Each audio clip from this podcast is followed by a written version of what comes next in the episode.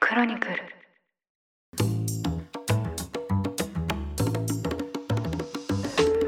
おはようございます2月19日日曜日ニュースコネクトパーソナリティの野村隆文ですこの番組では平日毎朝5分間で世界のメガトレンドが上がるニュースを解説しています日頃からお聞きいただきまして誠にありがとうございますさて今日は日曜版として1週間に配信されたニュースを振り返っていきたいと思います休日のともにリラックスした気持ちでお聞きいただければ嬉しいですそれでは早速お呼びします経営競争基盤共同経営者の塩野誠さんです今週もよろしくお願いしますはい、塩野です。今週もよろしくお願いいたします。よはいよろしくお願いしまろすしくお願いします。早く暖かくなってほしいです。そうなんですよねえー普通に寒くないですか最近やっぱり普通に寒いっすね。寒い中、はい梅の花を見てる感じですね。ああそうですねはい。ちらほらとという感じですかちねらほらとはい。はい最近の野村さんはどんなことされてるんですか最近はですね、はい特筆すべき仕事の何かがあるわけではないんですけど、はいすごい別に今できた施設じゃないんですけど、ええ所沢にあるはいはい。角川武蔵野ミュージアムに行ってきたんですよ先日それは図書館みたいなやつですか、はい図書館と美術館が一体化されてる建物です、おおはいはいはい。はい、でなんかよく天井まで本棚があるようなうんうん。スペース画像を載せてる人いますよね。ですです、はいはい。何年か前に歌手の YOASOBI が「紅白歌合戦」をそこから歌ってましたねなるほど、なるほどですね。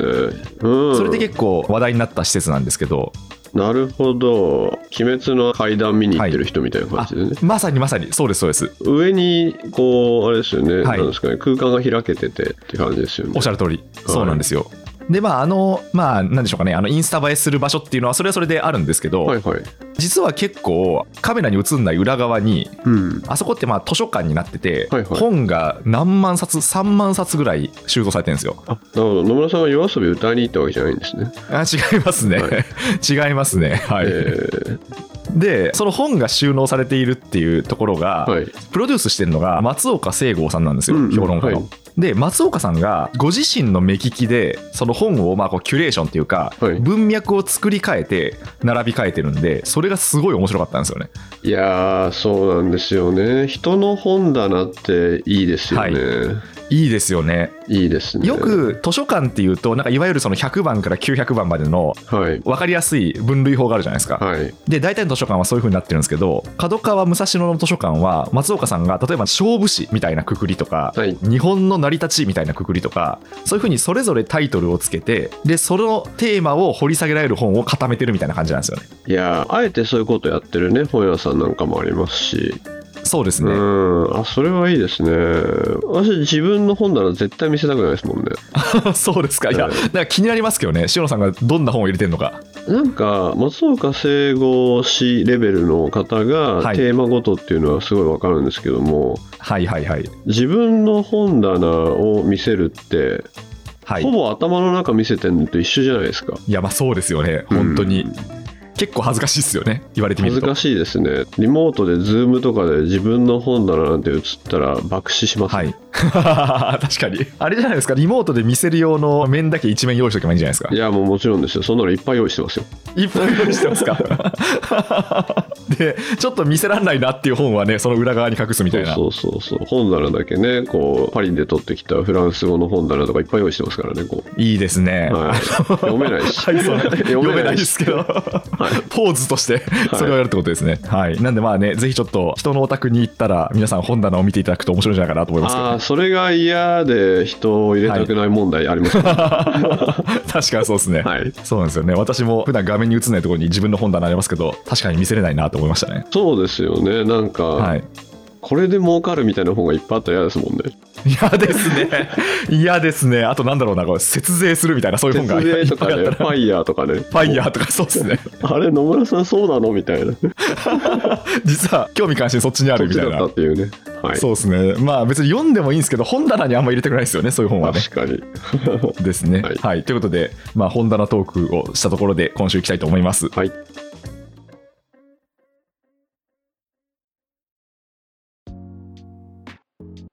それでは1週間のニュースを振り返っていきたいと思います。まず月曜日に取り上げたのは、アメリカ最大のスポーツイベント、スーパーボールですね。アメフトの頂上決戦ということで、12日にアリゾナ州グレンデールで第57回スーパーボールが実施されました。で、その結果、カンザスシティチーフスが全米制覇を果たしました。で、このスーパーボールなんですけど、アメリカの去年の推定視聴者数がなんと2億人超えということで、最大のスポーツイベントと言われています。すごいですよね。めちゃくちゃすごいですね。視聴者2億人ってすごいなと思いますけど。はい。はい。で、今回ですね、CM に関して特筆すべき動きが起きまして、まずはビールメーカーのバドワイザー。こちらがですね、長年独占 CM 権を持っていたんですけど、今回その独占権を手放しまして、複数のビールメーカーが CM を出稿しました。あとですね、昨年のこのスーパーボールは、クリプトボールって呼ばれるほどですね、暗号資産関連の CM が多かったんですけど、例えばあの破綻した FTX も CM を出稿してたんですけど、今年はですね、暗号資産関連の企業がほぼ CM を出稿しなくなったという動きもありました。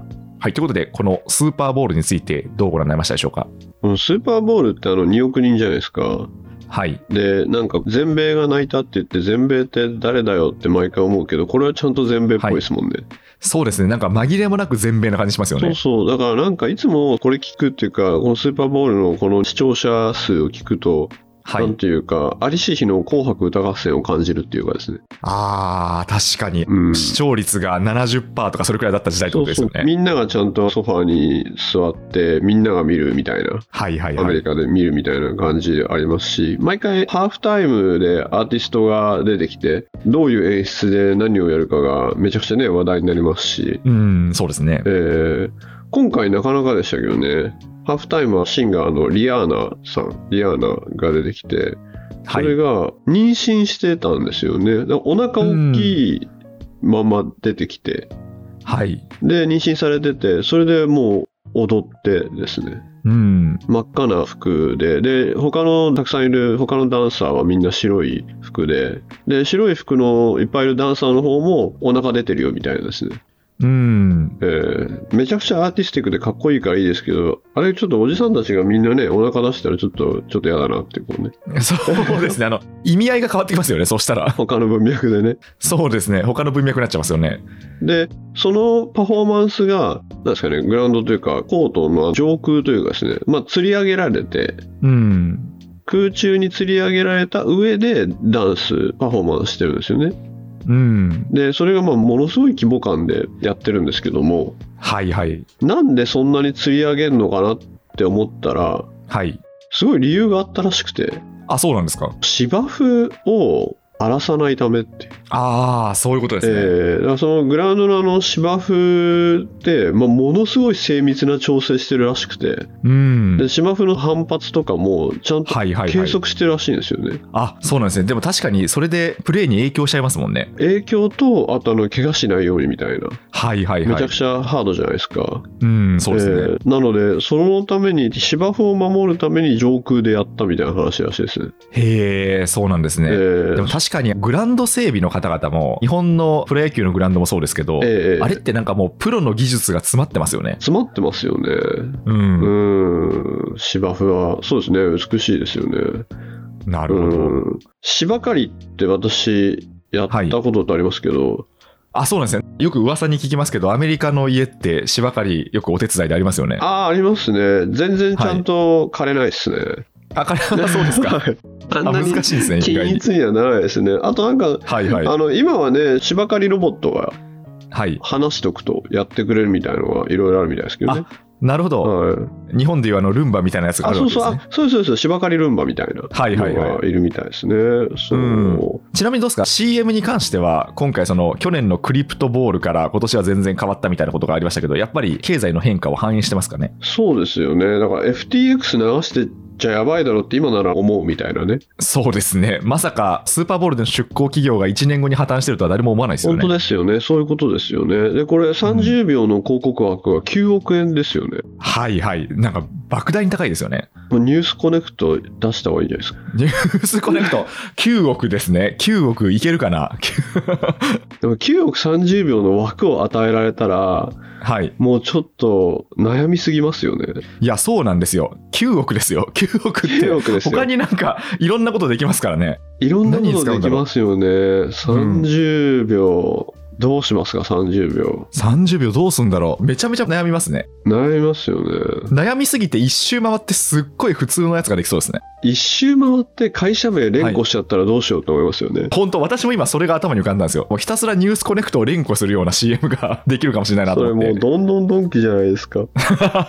そうっすねええとにかくこう単純接触効果を狙うっていううんでそれで多分みんなの頭には残りますけどもはいクリエイティブシーンにおいてははいダメな例として語り継がれるでしょうねきっとねそうですね広告マンの教材に乗りそうですよねあこれはダメでしたって言ってそうですよね乗りそうですねでもスーパーボールすごいだからそういう規模感とお金なので向こうってアメリカチケットって多分あのダイナミックプライシングっていうか変動すると思うんですけどもはいなんか一番安くても50万ぐらいらしいですよね席がうーわそうなんですかすごいっすよねすごいですね日本の東京オリンピック結局無観客になっちゃいましたけどええええええチケット売り出されてたじゃないですか、あのはいはいはいコロナ禍の前に。で、その時は高い席が10万円超えたみたいなので、ありうまわ、したね高いなみたいなはい話ありましたけど、あり全然その比じゃないぐらい高いですね、それは。そうですよねやっぱり2億人が見るってだって30秒9億円のね話ですもんねそうですね、いや、なんかエネルギーを感じますエね。ネルギー感じますねそれでは火曜日です。火曜日に取り上げたのはトルコ・シリア地震の続報です。6日に発生したトルコ・シリア地震なんですけど、10日経過時点で死者は4万2000人を超えました。で、震度もですね、判明していまして、阪神・淡路大震災や東日本大震災と同じく、震度7相当の激しい揺れだったということです。多くの建物が倒壊してしまったというニュースをですね、まあ、この先週のニュースコネクトでも取り上げたんですけど、まあ、現在ですね、もう数万件の建物が倒壊していまして、トルコの当局は手抜き工事をしたとして複数人の逮捕者を出しています。で、この被害に関してはですね、エルドアン政権への批判も高まっていまして、で、というのもですね、トルコ政府が建設ブームを促すために、建設業者に対して長年、耐震基準を満たしてなくても、一定の金額を払えば法的に見逃される行政処分の免除と呼ばれる制度を設けていたことが、この今回のですね、被害を拡大させた一因にあったんじゃないかという指摘もあります。はい。ということでですね、このトルコ・シリア地震、これについてはどうご覧になりましたでしょうか本当にね、映像も痛ましくて、本当にまずはね、亡くなった方のご冥福を祈りますし、ね、この救出作業はまだ続いているので、そうですね。えーはいそこも少しでもね、多くの方が助かると良いと思います。まあだから今おっしゃったところなんか、やっぱり人災部分があるっていうのが見えてきたってことですよね。そうですね、はい。うんそうなんですよね。で、こういうのって、こういう脆弱な制度であったりとか、脆弱な国こそ、こういう災害の被害ってより拡大してしまうっていうので、まあ、近年ですと、気候変動によって、いろいろなこう災害が起こるのが、やっぱり途上国の方がまあひどい目に遭っているっていうところで、でそういうのがなんか、まあ、一回こういうことが起きてしまうと、どんどん出てきますよね。そうですね。えーまあ、連鎖的に被害は広がっていきますよね。そうですね。日本からね、東京消防庁とかは行ってましたよね。うん、そうですね、はい。えーやっぱりなんか日本だとね、そういうのが非常に地震が多いというのもあって、めちゃくちゃオペレーションも確立してますし、なので、ここでね、日本みたいなこうノウハウがある国が助けられることっていろいろあると思うんですけども、今、ちょっと懸念というか、やっぱりこういうこと起きるなっていうのが、ここでもよく話が出てるように、トルコに流入しているシリア難民とか、まあ、ものすごい数がいるんですよね。うん、何百万人おそらくなんか4500万人いるって言われてますけれどもはい。でこういうふうにもともと脆弱だったところに災害が起きるとそういう難民に対してやっぱりみんなの寛容度が落ちちゃって、うん、うん、で彼ら彼女らそういう難民がなんか悪いことをしてるとか言ったりみんなが困っちゃうとここでより国内のそういう難民に対する反感が出てきたりとかそこら辺がやっぱり、うん、複雑な国だと出てきてしまいますよね。そうですね、確かに。うんまあ、一番しわ寄せがそういう方々に行ってしまうってことですよね。そうですねただでさえだから難民ということで例えばじゃあ難民キャンプとかにいた場合そもそも災害が起きてそこにちゃんと住んでた人自体もなんか難民化してしまうっていうと元いた人がこう追い出されちゃったりとかあ本当にそういうこと起きてるんですけども、うんだからやっぱり脆弱な国で一回こういうのが起きると本当に厳しいなとは感じますね。そうですね、うん、まあ、まだ救出作業が続いているんで、まあ、一人でも多くの方が助かることを願いますね。そうですね、うん、あとやっぱりそのね手抜き工事みたいな話っていうのも、はい、うん、まあなんか起きてしまったんで、今後のために制度設計っていうのはね、その政府ができるかですよね。そうですね。はい、それでは水曜日です。水曜日に取り上げたのは、沖縄の無人島を中国人の女性が取得したというニュースです。まず発端になったのは今月ですね、中国の SNS に中国人の女性が沖縄県屋那覇島の砂浜を歩いたり、森の中を自撮り棒を取りながら笑顔を見せたりして3年前に購入した島ですと投稿したことが発端ですでこれでですね日本の離島がですね別の国籍の方に買われていたということがですね、まあ、結構そのネット上で話題になりましてで、まあ、その結果この屋那覇島についてはおよそ半分の土地を東京都内で不動産投資やリゾート開発を手掛ける中国系の企業が2年前に購入していたことが明らかになりましたでこの件についてですね13日に松野官房長官が質問を受けましてでこの土地については重要土地利用規制法の対象外とした上で政府としては関連動向を注視すると答えましたで日本ではですねこの外国人や外国資本による土地の取得については事実上規制がない状態が続いていてこれについてこのままでいいのかといった議論もですね国内で巻き起こっていますはいということでこの、えー無人島を外国籍の方が取得したというこのニュースはどうご覧になりましたでしょうかこれすごい話題になってますよね、そうですねはい、うん、なんかねテレビとかでも連日やってる感じでしたけれどもなんかこの島を売った会社の人はなんかもともとエビ養殖用に島を使おうかなと思ったけど使えなくてで売った相手も中国系の人だとは知らずに売ったみたいなご発言をされてましたよねそうですね、はい。うんなんで、まあ、そこの商取引自体は、まあ、手続きを踏んで行われたってことですよね。そうですね、まあ、そもそもね誰にでも売れるのでそうですね、はい。えー難しいですよね元を正すと日本に投資してほしい日本の不動産であったりとか、まあ、会社もそうですけど日本に投資を呼び込もうっていう話と一方で安全保障上問題があるところ例えばじゃあ日本の霞が関近辺をどんどん買われるであったりとかじゃあ自衛隊用地付近をどんどん買われるっていうのは避けたいで、まあ、そういったなんかせめぎ合いがある中でもともとは変えちゃっていたんで、なので、これを例えば今回、中国っていうことで反発している方々もいますけれども、どこどこの国を指定して買ってはいけないっていうのは、まあ、だいぶ難しいので、うん、そうですね。どちらかというと、だからやっぱり外国資本が入ることを規制するということで、今回、重要土地利用規制法って成立してたと思うんですけども、はい。うん、あとはあれですね、機密情報にアクセスが可能そうな場所っていうのも、事前届け出制で、そこをなんか特別注視区域っていうに指定するみたいな動きがあると思うんですが、うん。うん、だから、通してほしいっていうのと、危なそうな人には買われたくないっていうせめぎ合いがありますよね。そうですよね。ええだから、なんかこれ、今回、私もそういや、そういう文脈だったなっていうふうに思い出したんですけど、はい、今、日本の不動産、特に都内の不動産ってすごい上がっちゃってるっていうんですかね。で、まあ、結構、その円安で外国資本がいっぱい買ってるみたいな話があるんですけど、はい、もともと日本の不動産ってずっと低迷してて、で、その投資、下落を抑えるために外国資本に投資してもらわなきゃっていうことで、まあこういうふうにこう、ある意味こうノーガードな状態にしていたってことですよね、政策としては。そうですね、そういう文脈あって、で、今、あの、ご存知のように都心のマンションって高止まりしてますけれども、はい。中古を含めて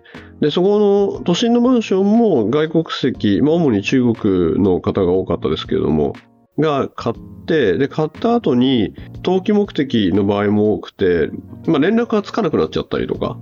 はいはしい。て、そうすると何が起きたかっていうとマンションの組合での決議ができないとかああ、そうですね、確かに。うんそういうことはねちらほら起きていましたけれどもはい。うん、これがだから島であったりとか、何らかの機密情報の近くであったりとか、あとはまあ水源とかですね、うん。まあ、そういったところに外国資本が入るっていうのは、まあ、諸外国だとめちゃくちゃ注意してやってるんで、はいはい。えーいやそれこそ今だと、ロシアとね、その周辺国の緊張関係ってすごくあるじゃないですか。そうですねえ。ーで一方で、ものすごく地続きということで、日本と違って、別にそこはロシアと他のヨーロッパ諸国の人が行き来っていうのは日常的にしていて、むしろ通勤してるみたいな話さえあるわけで。うん。はい。うんでもそれを取得されるみたいなところっていうのは法規制がどこもありますしで感情的に買うなっていうご意見もあろうかと思うんですけども、はい。多分その安全保障上早期されてしまうのはちょっと遠いですけれども南沙諸島とかがまあ少しずつ事実上の実効支配をされていってはい。少しずつ軍事拠点化されているみたいなのが大きな話としてはあるからですよね。う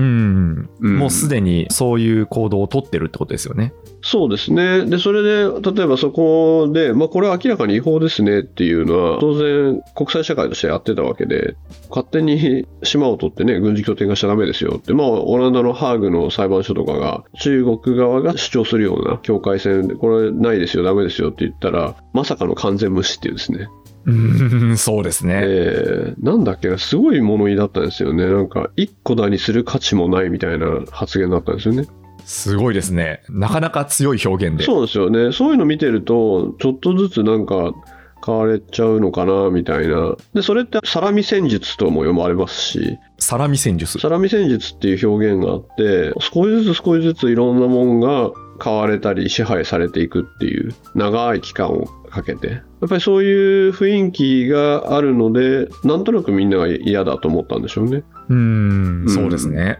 そうですね。いやなので、投資の呼び込みとはい。重要拠点の保護というのは、まあ、法で規定するというのと、あと、実際問題、金融の視点から見ると、まあ、箱の会社かましまくるとですね、はい。見えなくして買うことはできてしまうんで、うん、そうですね。はい。なので、そういうのを気をつけつつ、実際問題誰が支配しているのかは、まあ、見るんですけど、それだけの人員が日本にいるからですね。そうですね。はい。まあ、法制度を整えるっていうのはまあもちろんなんですけど、運用できるかっていうのもありますもんね。あおっしゃる通りですね。運用の方が重要ですね。そうですね。はい。それでは木曜日です。木曜日に取り上げたのが中国・イラン首脳会談です。今月16日までですね、中国で習近平国家主席とイランのライシ大統領の会談が行われました。で、この語られた内容についてはですね、現在両国は25年間の包括的パートナーシップ協定を結んでいるんですけど、まあ、これは2021年に締結された内容ですね。これをあのさらなる具体化、えー進めていくということが確認されました。で、えー具体的にはですね、中国がイランの石油やガス事業、インフラに投資する代わりに、見返りとしてイランが格安で原油を中国に提供するという内容です。で、この中国からの投資額は25年間で4000億ドル、日本円で43兆円。というふうにも言われています。はい。で、あとはですね、一部のメディアからは、こう、対アメリカで結束を確認したという見方も出ています。ということで、この中国・イラン首脳会談、これについてはどうご覧になりましたでしょうか中国と、そしてあの、イランの両国の利益が合致してしまうっていうのが、はい。これが本物の地政学だなっていう印象で、本物の地政学。はいよく最近ですと安全保障領域、国際政治みたいの何でもかんでも地政学って呼んだりしますけれども、はいいつ。もまあ、まあ、私なんかそういうのになんか違和感を感じてたんですけども、本件って本当に地理的条件を組み合わせると、両国に利益があるっていう、まあ、地政学ですねっていうところで、はいはい。まあもともと一帯一路構想って中国からスタートして、そうですね、もう世界、まあ、70カ国ぐらいを鉄道であったりとかで、ネットワークで結びつけるっていう仕組みで、2013年からやってると思うんですけども、はい。大きいのは結局原油とか天然ガスを通れるってタンカーじゃないですかそうですね。はい。でそうするとご存知のようにマラッカ海峡であったりとかはいはいホ。ルムズであったりとかスエズ運河であったりっていううん。ところのあのタンカーが入れるぐらいの海が開いててはい。海が深いみたいなとこしか通れないんですよねうん。そうですね。だから本当、え日本のエネルギー事情にとっても話題になりますよね、そのあたりっていうのは。そうですね、まあ、いわゆるチョークポイントですねチョークポイント。はい。はい、でスエズ運河は通る人に1回何千万円っていうはい。通行料を払ってもらってまして、うん。高いですね。高いんですよ。という中で、陸路でパイプラインを通せないかみたいのもやっぱり考えてるわけで、うん。えーそうすると、例えばですけども、中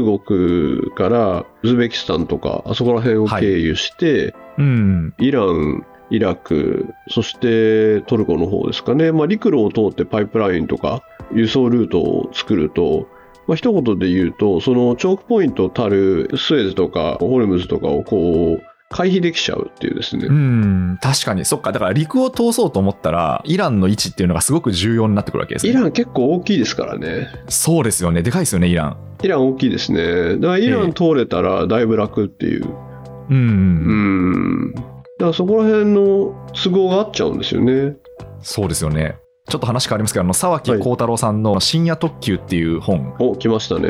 はい名作はい名作、あれはインドからイギリスまでバスで向かうっていうストーリーなんですけど、はい、結構イランのパート長かったなと思ったんですよね。それ広いからですかねやっぱ ねそうそう、広いからだなと、今、なんかふと思い出しました、それを。そうですよねでもそういうことですね、だから中国からすると、やっぱりパートナーとして、すごくこう抑えとかなきゃいけない相手ってことですよね。そうですよね。で、イランとしてはね、そこを通れば、ある種のね、通ってるから、リスクヘッジにもなりますし、自分のとこにはこれ通ってたら、まあ人質っていうか、物質っていうか、うん悪くはしないだろうという交渉力になりますし、はい、お金も落ちるでしょうし、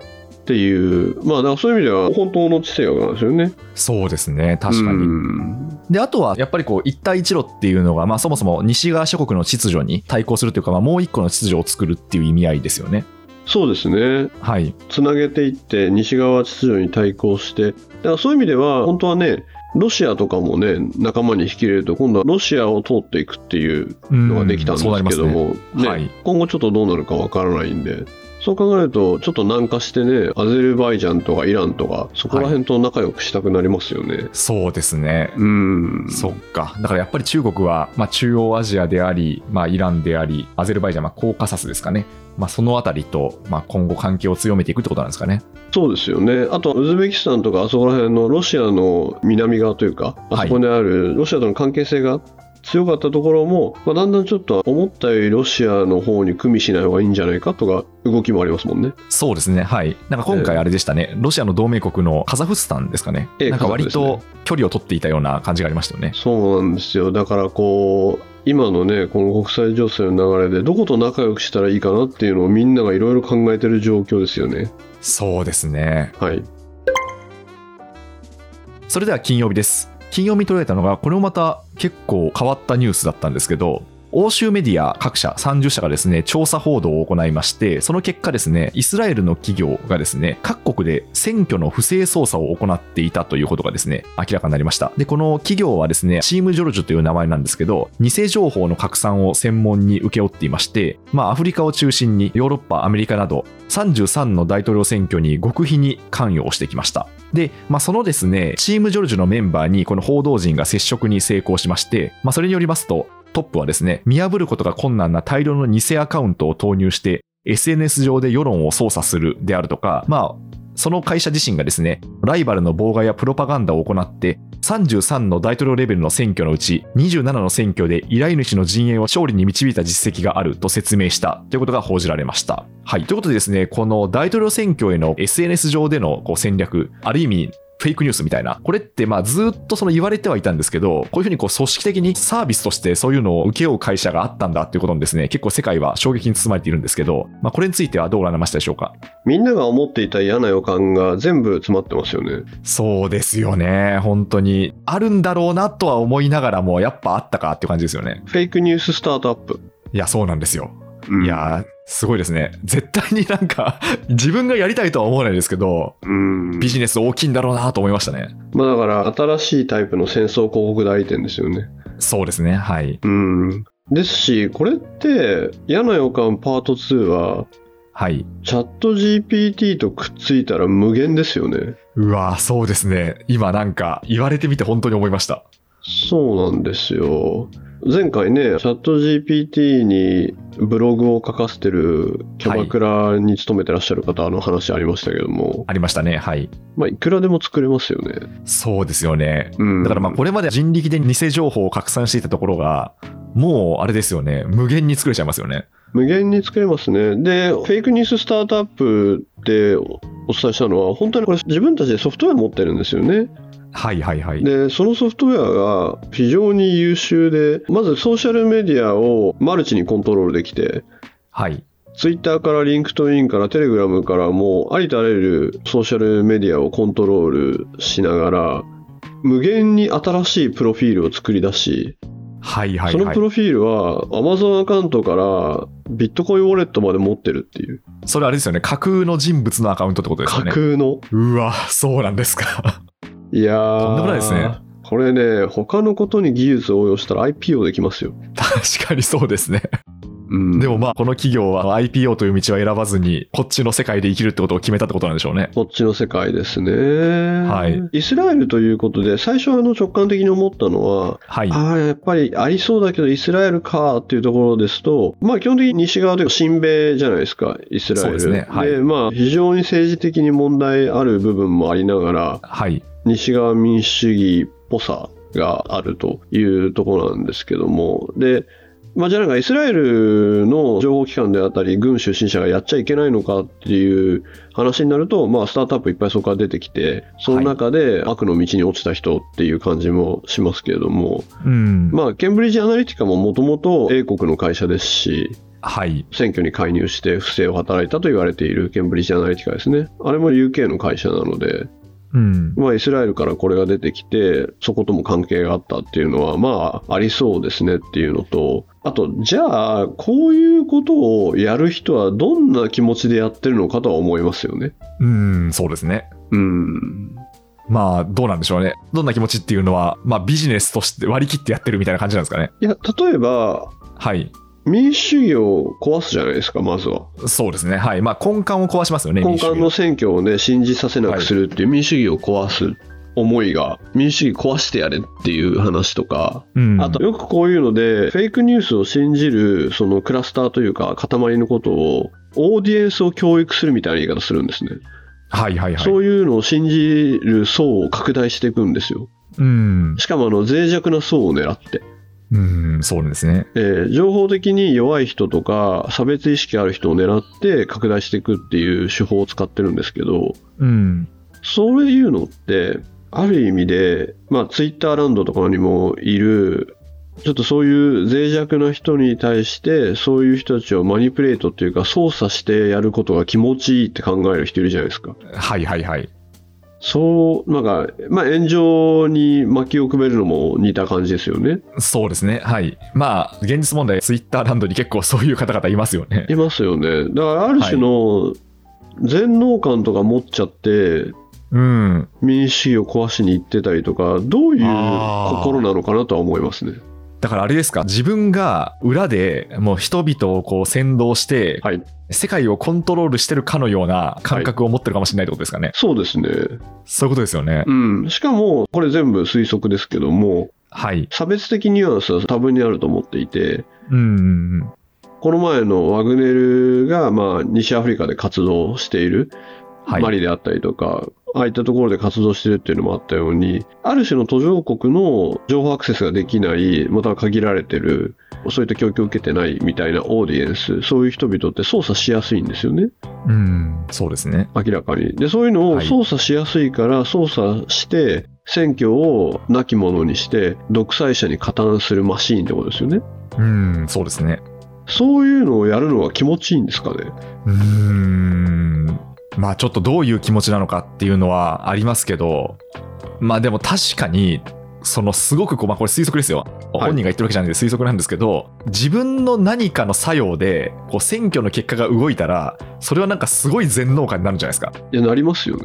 なりますよね。なんかすごいね、出ると思いますよ。アドレナリンみたいなやつ。いや、そうですよね。しかも、自分の手下は無限のボットですよ。いや、そうですよ。いや、すごいですよね。なんすかご本いで当すによね。生身の人間がバカに見えるんじゃないですか。いや、多分、それぐらいのことが、ちょっとないと、はい。この闇の世界に落ちなくないですか、そうですね。 そうですね。なんか私がすごい感想として思ったのは、ええまあこの、テクノロジーというか技術を真っ当な道に使うのも、こういう闇の道に使うのも結構本当その人次第なんだなと思って、あれじゃないですか、イスラエルってそのサイバーセキュリティが盛んじゃないですか。はい、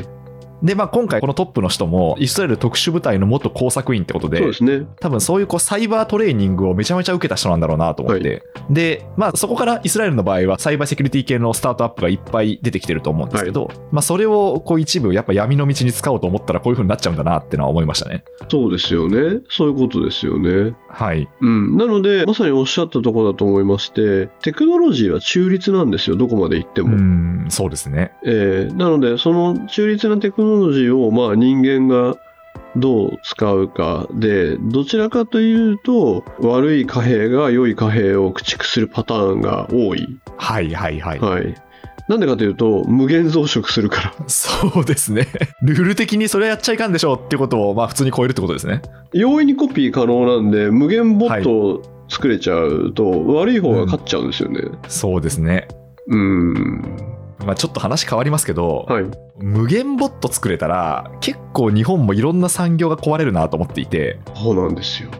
例えばなんですけど、まあちょっとすごい身近な例で言うと、私あのメディア産業に関わってるんで、えメディアってまあ大体そのページビューとか再生数とかでその広告単価が決まるんですよ。ーはい。で、多分無限ボット作れたら いくらでも多分再生させられるんですよね。そうなんですよ。はい。で、そうすると広告主は実際の影響力がない企業に対してお金を払うことになるんで、もうその産業壊れちゃうんですよね。そうなんですよ。多分あの、コスプレ業界なくなるんじゃないかなと思う。コスプレ業界なんでですか無限に生成できるじゃないですか。はいはいはい。コスプレをしてるようなはい。人間じゃないものを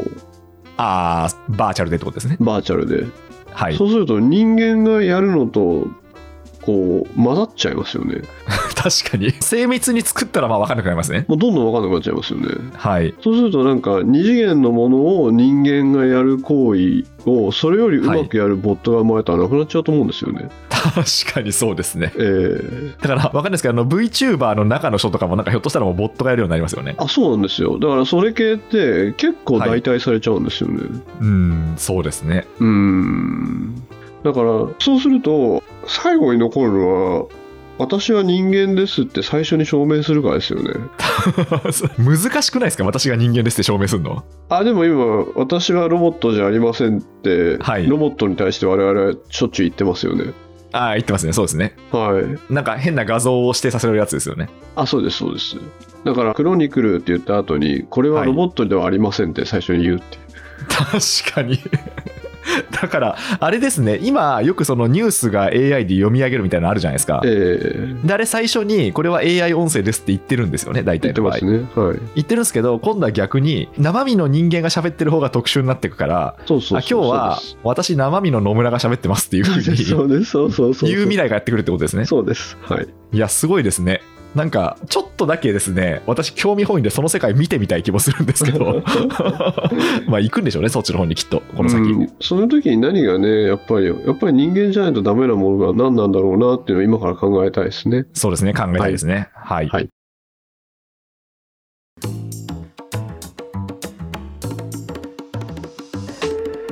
はいということで今週1週間振り返ってきました、まあ、今週はですね地政学国際政治であるとかあとはテクノロジーがですねこう世界に与える影響について主に話してきました、はいということでですね今週の塩野さんの DJ コーナーお願いしてよろしいでしょうかもうなんかね無限ボットの話とかねテクノロジーの話ばっかりなんで、ええまったりしたいなっていうねまったりいいです ねいいですまったりあねりますねまったりという感情はやっぱ人間ならではの感情ですからねそうですねタイムパフォーマンスタイパじゃないぞみたいなねはいはいはいいいですね、はいでこの前もねメジャーなテイラー・スウィフトとか紹介しちゃったんで今回はいもなんだよそんなメジャーかよって言われちゃうと思うんですけども、はい、今結構流れてるヨルシカさんのですね、はいはいはいはいアルジャーノンはい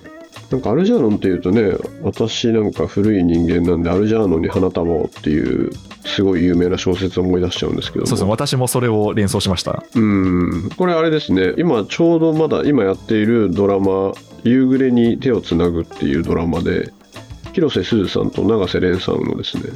ドラマが今やってるんですけどもはい曲がどれもこれもヨルシカでヨルシカ祭りなんですよねあそうなんですかええへえ全部ヨルシカ縛りっていうかですねはいはいはいうん、でドラマはですね最初あの広瀬すずさんの鉛が面白すぎてうん最初の方でみんな脱落しちゃってみやみやっちゃった人多いと思うんですけど、あそうなんですか、えーだからちょっと数字があんま出てないんじゃないかなって推測しますが、はいではもいですねなんか映像の色味が本当に全部夕暮れっぽいっていうかですねへえそうなんですねちょっとセピアがかったというかうんうんライティングの光の具合とかがその映像の色味は結構私好きではいうん、で好きかつ昔っぽいこう恋バナというかあれなんでこうなんか全然なかなか行為に発展しない続かないけど後で思い出しそうな関係がずっと続くみたいなね、うーん、うん、でもうヨルシカ祭りっていうそうなんですね、切ないですね、それは。なのでまったりとそのはいアルジャーノンで、アルジャーノンだいぶ切ないですけどね